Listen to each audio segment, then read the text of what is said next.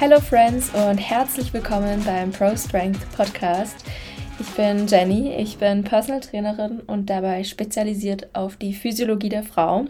Das heißt, auf diesem Podcast lernst du alles über Female Performance und Health.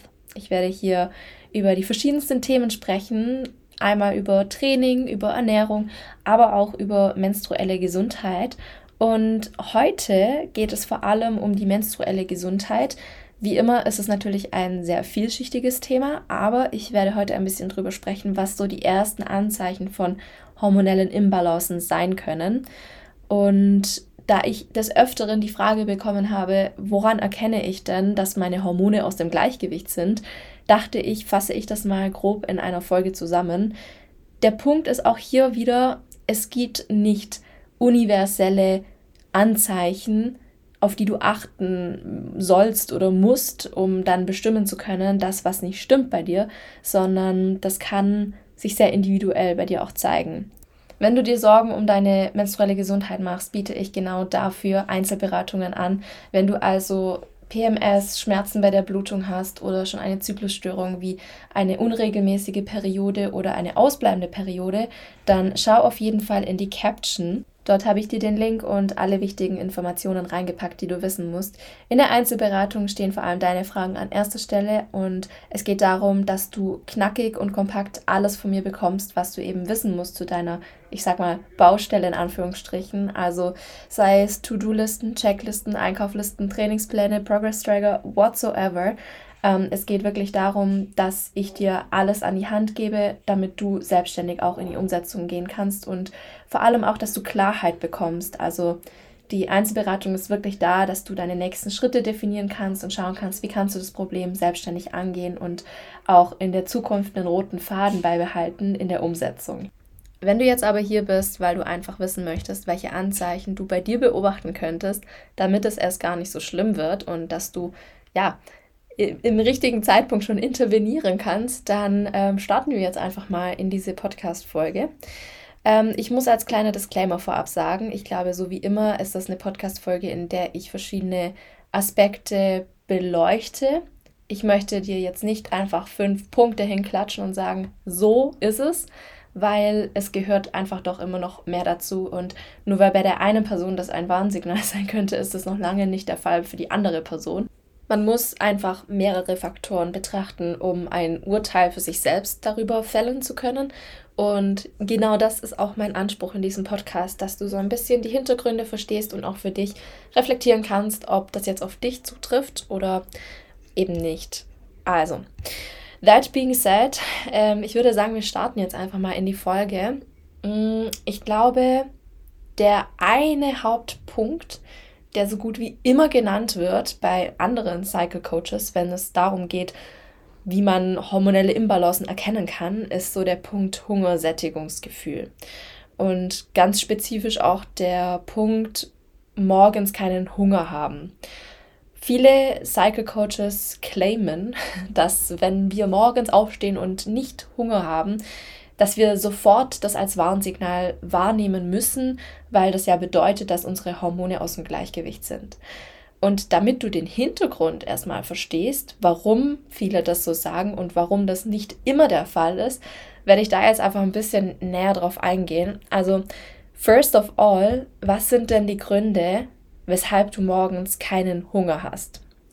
Erstens, du hast vielleicht spät abends was gegessen und bist immer noch satt. Ähm, äh, oder du hast einen Mitternachtssnack zu dir genommen. Das kann ja auch mal vorkommen. Ähm, sollte eigentlich nicht, aber ja, wenn das der Fall ist, dann ist es relativ wahrscheinlich, dass du vielleicht morgens aufwachst und erstmal keinen Hunger hast. Ist das ein Zeichen, dass deine Hormone aus dem Gleichgewicht sind? Äh, nein. I'm sorry, but no. Dann Punkt Nummer zwei, du schläfst vielleicht länger als normalerweise und isst deswegen später morgens, weil naja, wenn du, keine Ahnung, normalerweise um 7 Uhr aufstehst und dann zur Arbeit gehst, da was körperlich sehr anstrengendes machst, ähm, ist es klar, dass dein Körper dir normalerweise viel früher schon sagt, hey, ich sollte jetzt was essen. Und wenn du bis um 10 schläfst, kann es auch einfach sein, dass der Hunger erstmal später eintritt, weil du schon so lange geschlafen hast und dein Körper nicht so viel Energie braucht. Ähm, außerdem, wenn du krank bist, ist voll normal, dass dein Körper dir dann nicht alle zwei Stunden sagt, so hey, ich brauche hier irgendwie Energie, sondern der ist eher damit beschäftigt, diese Krankheit zu bekämpfen. Und ich weiß nicht, wie es bei dir in der Kindheit war, aber ich habe zum Beispiel, als ich krank war, immer Zwieback bekommen. Das ist dieses Knäckebrot, dieses total gesüßte, ausgetrocknete Knäckebrot. Und tatsächlich macht das ganz schön viel Sinn, dass wir während einer Krankheit nicht eine riesen Mahlzeit in uns reinschaufeln, weil der Körper ist einfach damit beschäftigt, ähm, die Krankheit anzukämpfen und möchte nicht noch zusätzlich Dinge verarbeiten, also Nahrungsmittel verarbeiten.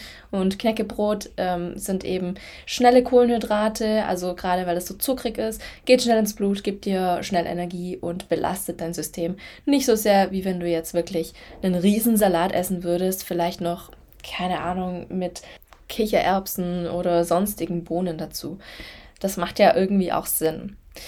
So, und ich glaube, das sind alles Punkte, wo man sagen kann, hey, das ist voll okay, wenn du morgens keinen Hunger hast, dann it is what it is. Ähm, was ist aber, wenn keiner dieser Punkte auf dich zutrifft, du morgens aufstehst und stundenlang keinen Hunger hast? Dafür würde ich sagen, schauen wir uns erstmal an, was passiert, wenn wir aufwachen. Wenn wir aufwachen, ist es ganz natürlich, dass der Cortisolspiegel steigt. Der Cortisolspiegel macht quasi die gegensätzliche Kurve vom Melatonin, wenn man sich das auf dem Blatt mal anschaut. Wenn du dich jetzt fragst, was ist Melatonin, was ist Cortisol? Ähm, Cortisol ist quasi das Stresshormon schlechthin. Also das ist das Hormon, was uns aktiv macht, was uns alarmbereit macht, was uns wach werden lässt. Und Melatonin macht das Gegenteil. Das ist das äh, Schlafhormon, sage ich jetzt mal in Anführungsstrichen. Also es macht uns eher müde und schläfrig und ist super wichtig für einen gesunden, tiefen Schlaf.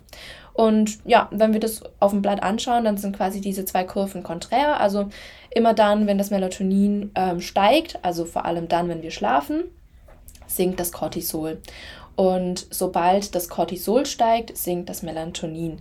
Das heißt, first of all, schreibt es euch hinter die Ohren, es ist komplett normal, dass der Cortisolspiegel morgens ansteigt und dass er erstmal einen kleinen Peak macht, weil der Körper muss ja aufgeweckt werden. So, jetzt höre ich aber von ganz vielen Cycle Thinking, Menstrual Health, whatsoever Coaches da draußen, dass wenn wir morgens nach dem Aufwachen, wenn wir dann keinen Hunger haben, dass wir definitiv eine Hormonimbalance haben und dass wir voll auf Stresshormonen sind. Und darauf würde ich jetzt gerne mal ein bisschen eingehen, weil ja, es gibt einen Zusammenhang zwischen Cortisol und dem Hungergefühl, aber die Studienlage ist sich da noch nicht so ganz sicher, ob Cortisol, also das Stresshormon, jetzt das Hungergefühl unterdrückt oder fördert. Und das kann auch von Person zu Person unterschiedlich sein. Bei mir persönlich ist es zum Beispiel so, wenn ich sehr gestresst bin, also ich spreche jetzt nicht von, ich wache morgens auf und meine Cortisolspiegel sind mal kurzfristig ein bisschen erhöht, sondern ich habe gerade, keine Ahnung, mehrere Tage Dauerstress, weil ich so unter Strom stehe, weil irgendwas in meinem Leben passiert, whatsoever. Ähm, von sowas spreche ich. Wenn ich gestresst bin, dann habe ich persönlich nicht viel Hunger. Aber es gibt andere Personen, die genau in solchen Situationen viel, viel, viel mehr essen und ein viel, ein viel höheres Verlangen nach Essen haben. Das heißt, es kann in beide Richtungen gehen. Und deswegen heißt es erstmal nicht, dass wenn unsere Cortisolspiegel erhöht sind, dass wir dadurch automatisch keinen Hunger haben. Jetzt steht natürlich die Frage im Raum, wie hängt das mit Zyklusbeschwerden zusammen, beziehungsweise welche, warum sollte das jetzt ein Anzeichen für Zyklusbeschwerden sein? Also dazu muss ich auch mal ein bisschen ausholen, weil tatsächlich ist es so, dass wenn der Körper eine sehr, sehr gute metabolische Flexibilität besitzt, also wenn er in der Lage ist, relativ schnell zwischen verschiedenen Energiequellen im Körper zu switchen, dass er dir eher nicht so schnell ein Hungergefühl aussenden wird. Was bedeutet das konkret? Also, wir haben ja einmal verschiedene Speicher im Körper, zum Beispiel die Glykogenspeicher. Das ist äh, die Speicherform von Kohlenhydraten. Das heißt, wenn wir Kohlenhydrate über die Nahrung aufnehmen, werden die zum Teil auch äh, gespeichert im Körper, damit der Körper, falls er mal Energie braucht und du gerade nicht genügend zur Verfügung hast, sich die da rausholen kann. So, was ist aber, wenn die ähm, Kohlenhydratspeicher leer sind, also wenn die Glykogenspeicher komplett entleert sind und der Körper mal nicht so eine schnelle Energiequelle zur Verfügung hat. Naja, er holt sich das natürlich aus anderen Ressourcen, also zum Beispiel aus dem Fettgewebe. Und das klingt ja erstmal ganz nice, weil gefühlt wollen wir ja alle ein bisschen weniger Körperfett haben. Also warum sollte das jetzt nicht gut sein, dass der Körper sich auch, naja, an dem Fettgewebe als Energieressource bedient? Der Punkt ist aber folgender. Damit der Körper sich wirklich an diesen, ich sag mal, Energiequellen, also dem Fettgewebe, bedienen kann, muss er einen Prozess anwerfen, der heißt Gluconeogenese. Und damit, in der Gluconeogenese werden quasi verschiedene Ressourcen, wie zum Beispiel Aminosäuren und Fettsäuren, ähm, zusammengebaut, um am Ende wieder auf Kohlenhydrate zu kommen. Also der Körper stellt dadurch selber Kohlenhydrate her. Und an dem Prozess beteiligt sind zum Beispiel auch Stresshormone wie Cortisol, Adrenalin und Noradrenalin. Und ich glaube, jetzt kommen wir der Sache ein bisschen näher. Wenn der Körper sich also an Nicht-Kohlenhydratquellen bedient bzw. durch verschiedene Prozesse Kohlenhydrate selbst herstellt, liegt ja offensichtlich ein Mangel an Kohlenhydraten vor oder eine Unterzufuhr an Kohlenhydraten. Und wer jetzt an dieser Stelle wissen möchte, warum das auch ganz interessant sein kann für unsere Zellgesundheit, einmal zurück zur letzten Podcast-Folge, wo ich über das Intervallfasten gesprochen habe. Will ich an dieser Stelle jetzt aber nicht drauf eingehen, sondern darauf, dass ein, ich, ich sage jetzt wirklich mal in Anführungsstrichen, ein Kohlenhydratmangel vielleicht in Verbindung mit Zyklusbeschwerden liegen kann. Muss aber nicht. So, da kommt jetzt nämlich das Hormon Kispeptin ins Spiel. Das ist ein Hormon, das wird im Gehirn produziert und es spielt eine super wichtige Rolle bei der Regulation der Fortpflanzungsfunktion, weil es stimuliert die Freisetzung von Genadotrophinen und die wiederum stimulieren die Produktion von Östrogen und Progesteron. Das heißt, damit eben Östrogen und Progesteron stimuliert werden, welche ja dann dafür sorgen, dass wir unseren, ich sag mal, normalen menstruellen Zyklus haben mit Menstruation, Follikelphase, Eisprung, Lutealphase und dann wieder von vorne die Menstruation. ähm, dass das überhaupt passiert, müssen die Genadotrophine stimuliert werden. Und dass das überhaupt passiert, nein, nicht überhaupt, aber ein Faktor, dass Genadotrophine stimuliert werden, ist die Freisetzung von dem Kispeptin. Und es gibt einige Hinweise darauf, dass die Kohlenhydratzufuhr die Funktion von Kispeptin beeinflussen kann. Also es gab zum Beispiel eine Studie an Frauen mit Amenorrhoe, also Frauen, die keine Monatsblutung mehr haben seit drei Monaten oder länger, dann spricht man von Amenorrhoe. Und diese Studie hat gezeigt, dass eine kohlenhydratarme Ernährung mit einer Verringerung des Kispeptin-Levels im Blut verbunden war. Und dann gab es noch eine andere Studie, die hat zum Beispiel herausgefunden, dass Frauen, die eine kohlenhydratarme Diät einhalten, eine längere Zeit bis zur Wiederherstellung ihrer Menstruation benötigen als Frauen, die eine ausgewogene, ja, kohlenhydratbetonte Ernährung zu sich nahmen. Bedeutet das jetzt also, dass wir alle dem Untergang geweiht sind, sobald wir morgens aufwachen und keinen Hunger mehr haben? Uh, I don't think so. Ich glaube, es ist einfach wichtig, das Ganze in den Kontext zu setzen, ja, weil wir wissen, und das ist ein Fakt, dass eine Ernährungsweise, bei der über einen sehr, sehr langen Zeitraum zu viel Energie zugeführt wird, dafür verantwortlich ist, dass irgendwann die Periode zum Beispiel ausbleibt oder Zyklusbeschwerden generell entstehen. Weil im Endeffekt ist der Zyklus nur ein Energiemanagementsystem. Ja? Wie viel Energie hat der Körper übrig für Prozesse des Körpers und wo kann er dann einsparen, falls mal nicht genügend Energie zur Verfügung ist? Ich kann mir jedoch sehr gut vorstellen, dass bei Personen, die einen sehr, sehr flexiblen Metabolismus haben, das Hungergefühl nicht so stark ausgeprägt ist, weil, naja, der Körper, der kann sich ja sowieso schon relativ gut an den Ressourcen bedienen, die schon da sind, und dann schüttet er einfach weniger oft das Hungergefühl aus. Und dass das vielleicht im Umkehrschluss auch dazu führt, dass diese Personen viel weniger Energie zu sich nehmen, als sie dann am Ende des Tages müssten. Und dass das über einen längeren Zeitraum hinweg der Hormonbalance einfach auch schädigen kann und das vielleicht dazu führen kann, dass ja, weniger Östrogene, Progesterone produziert werden, dadurch sich vielleicht der Eisprung verschiebt oder dass er ausbleibt und dass in Schlussfolge dessen eben auch die Periode vielleicht mal wegfällt.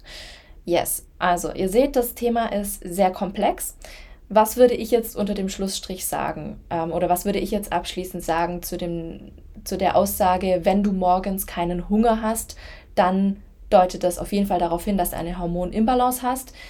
Würde ich so nicht ähm, unterschreiben. Ich würde sagen, es ist erstmal wichtig zu beobachten, wie oft habe ich ein Hungergefühl, wie viel esse ich über den Tag verteilt, wie viele Kohlenhydrate nehme ich zu mir und generally speaking, wie gestresst bin ich, wie gut schlafe ich, wie sehen meine sozialen Beziehungen aus. Das sind alles Faktoren. Wie ist meine Mikronährstoffzufuhr? Habe ich eventuell einen Nährstoffmangel? Das sind alles Faktoren, die eine Hormonimbalance beeinflussen können. Und ich glaube, zu sagen, es ist dieser eine Faktor, wenn du morgens aufstehst und keinen Hunger hast, ist ein bisschen zu kurz gegriffen. Ja, es kann ein, ein Indikator dafür sein, dass dein Körper, wenn er morgens erstmal kein Hungergefühl aussendet, erstmal sich an den Ressourcen bedient, die er sowieso schon gespeichert hat irgendwo. Also er baut sich seine Kohlenhydrate selbst zusammen und dass das vielleicht noch mit einer erhöhten Cortisolausschüttung einhergeht, okay. Aber es ist definitiv nicht der einzige Faktor. Da gibt es noch so, so viele Faktoren, die mit reinspielen, ob daraus im Endeffekt auch Zyklusbeschwerden entstehen oder nicht. Und ganz ehrlich, ich weiß, ich werde wahrscheinlich gebasht für diese Meinung oder für diese Aussage jetzt, aber ich bin auch der Meinung, wir, sind, wir sollten uns nicht in Watte einpacken. Ja, unsere Körper sind sehr, sehr ähm, widerstandsfähig und sie sind dafür gemacht, verschiedenen Stresssituationen oder Umweltfaktoren widerstehen zu können. Es ist nur die Frage, in welchem Ausmaß. Und klar, wenn eine Person zum Beispiel zu mir kommt, die schon Zyklusbeschwerden hat, sind das Details, auf die ich schauen würde wo ich zum Beispiel ansetzen würde und sagen würde, okay, wir gucken, dass wir hier wirklich jedes kleinste Detail so optimieren, dass dein Körper wirklich wieder in die Hormonproduktion reinkommt, wenn zum Beispiel der Zyklus schon ausgefallen ist. Aber wenn du damit gut fährst, morgens bis um 10, 11, 12, whatsoever, nichts zu essen, du keine hormonellen Beschwerden hast, wieso solltest du dir das nehmen lassen? Das ist eigentlich ein ganz cooles Zeichen, dass dein Körper gesund ist, leistungsfähig ist und dass er eine super metabolische Flexibilität hat. Also ich würde mir da erstmal keine Sorgen machen. Ähm, ja, also ich habe jetzt schon 16 Minuten geredet. Ich glaube, ich mache jetzt gleich mal weiter mit dem nächsten Punkt, weil einen wollte ich doch mindestens noch in diese Folge reinpacken. Mm, ich schaue mal gerade auf meine Liste. Ah ja, den finde ich gut. Also, das ist was, worüber viele nicht sprechen. But this is a safe space. I'm talking about it. Ähm, verringerte Libido. Wenn du keinen Bock auf Sex hast, dann kann das natürlich viele Gründe haben, ja. Also wir gehen jetzt mal davon aus, dass du in einer Beziehung bist und vielleicht regelmäßig sexuell aktiv bist und dass äh, irgendwann eine Phase kommt, in der das einfach nicht mehr so ist. Und du fragst dich dann so, okay, warum? Wenn wir jetzt davon ausgehen, es liegt nicht an deinem Partner oder deiner Partnerin, sondern es liegt irgendwie einfach nur an dir und du hast einfach keinen Bock, schau mal auf deine Stresslevel, ja? Das ist was, da gucken tatsächlich viele Leute erstmal nicht hin oder nicht so gern hin oder es wird halt schnell übersehen, aber das ist ähm, ein ganz, ganz großer Punkt. Also es gibt einen Zusammenhang zwischen Libido und Stress. Also Stress kann die Libido auf jeden Fall beeinträchtigen und das kann dann natürlich auch dazu führen, dass man weniger Bock auf sexuelle Aktivitäten hat. Weil, und ich glaube, hier wiederhole ich mich wahrscheinlich wieder, wenn der Körper unter Stress steht, produziert er Cortisol. Cortisol, kann die Produktion von Sexualhormonen beeinflussen und die sind ja auch wieder wichtig für die Libido. Und gut, wenn der Cortisolspiegel eben konstant oder chronisch erhöht ist, dann kann es eben auch zu einem Rückgang vom Sexualtrieb führen. Außerdem ist es ja auch so, dass Stress dazu führen kann, dass man sich die ganze Zeit müde und erschöpft fühlt. Das könnte zum Beispiel auch ein Punkt sein, woran du erkennst, dass irgendwas gerade nicht an deinem hormonellen Gleichgewicht oder generell auch energetischen Gleichgewicht im Körper passt, wenn du die ganze Zeit müde und erschöpft bist. Und das kann ja wiederum auch ein Faktor dafür sein oder ein Grund sein, weshalb du weniger Bock auf Sex hast. Also das ist alles irgendwie so ein, ein ein Kreislauf. Es gibt jedoch auch Fälle, das finde ich auch spannend, in denen Stress die Libido steigern kann. Das ähm, passiert zum Beispiel, wenn der Stress ein sehr kurzfristiges Ereignis ist und der Körper auf eine Flucht- oder Kampfreaktion reagiert und in dieser Situation der Adrenalinspiegel sozusagen steigt und das auch zu einem Anstieg der Libido führen kann. Aber ja, ich spreche hier in dem Kontext eher von dem Stress, den wir so als Alltagsstress kennen, also dieser chronische Stress, der durch verschiedenste Faktoren ja auch verursacht werden kann. So, ich habe noch ein paar Punkte auf meiner Liste, aber ich werde die an dieser Stelle jetzt erstmal nicht ausführen. Ähm, Einerseits habe ich hier noch stehen eine abendliche Hyperaktivität. Vielleicht mache ich dazu mal noch eine extra Folge und auch vaginale Infektionen. Warum habe ich das draufgeschrieben? Ich finde es selber ein bisschen lustig, weil ich wäre da jetzt vor einem halben Jahr selber nicht drauf gekommen, dass vaginale Infektionen auch ein Anzeichen von hormonellen Imbalance sein kann. Aber ich würde quasi gezwungen, mich mit dem Thema zu beschäftigen, weil ich erst letzte Woche eine Vorlesung über das Thema hatte. Wir haben in der Vorlesung über den Zusammenhang zwischen vaginaler und intestinaler Gesundheit gesprochen und ich muss ehrlich gestehen, ich hatte das Thema selbst nicht wirklich auf dem Schirm. Aber da gibt es echt interessante Punkte, wo man sagen kann, okay, das könnten erste Anzeichen dafür sein, dass die hormonelle Balance aus dem Gleichgewicht ist. Also wenn ihr möchtet, dass ich darüber eine Folge aufnehme, dann let me know as always. Drop me a message on Instagram. Meine DMs sind immer offen, also ihr könnt mir auch sehr, sehr gerne über Instagram einfach schreiben, was ihr für Themen haben möchtet in den nächsten Folgen, was euch besonders interessiert, was eure eigenen Herausforderungen gerade sind, ähm, wo ihr mehr Input braucht. Wenn ihr irgendwas nicht verstanden habt, ihr könnt immer nachfragen. Generell habe ich auch manchmal das Gefühl, ich könnte manche Themen noch mal ein bisschen weiter ausführen, damit das äh, jeder versteht oder auch Menschen verstehen, die vielleicht keinen Zugang zu Ernährungs- und Sportthemen haben. Also wenn du denkst, dass ich auch hier noch ein bisschen mehr Zeit damit verbringen könnte, Dinge in der Tiefe zu erklären, dann lass es mich einfach wissen. Und ich würde sagen, diese Folge ist jetzt zwar ein bisschen anders gelaufen als geplant, aber ich habe ja noch ein paar Punkte in petto. Ähm, da könnte ich definitiv noch ein paar Folgen aufnehmen zum Thema erste Anzeichen von hormonellen Störungen. Ähm, yes, ich glaube, das war's. Ich würde sagen, Freut euch auf die kommenden paar Folgen, immer montags. Und ich wünsche dir jetzt auf jeden Fall noch eine coole Restwoche und wir hören uns dann bald wieder.